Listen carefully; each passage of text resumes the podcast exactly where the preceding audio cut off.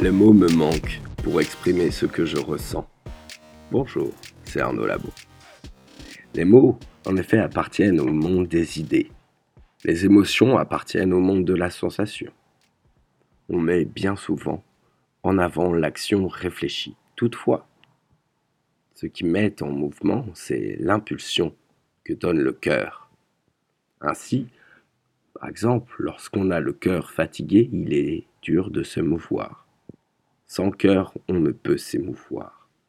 Pourtant, pourtant, on pourra toujours évaluer et juger. Cependant, cela restera froid.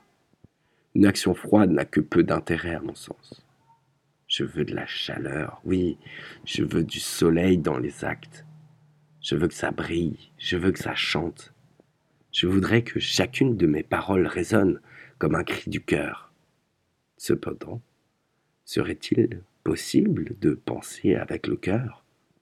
Pourrait-on réfléchir avec nos sensations sans les transformer, les changer en idées de l'esprit?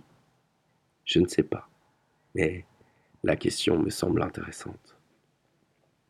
Néanmoins, je crois que c'est plutôt là une illusion, une illusion que la raison soit première. Ça, c'est une boutade du cœur sur l'esprit.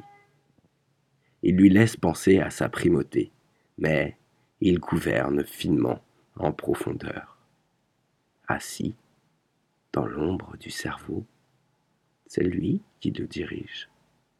Ainsi, la raison est comme une marionnette dont les fils sont tirés par les émotions. Le cœur dicte ce que la tête s'approprie.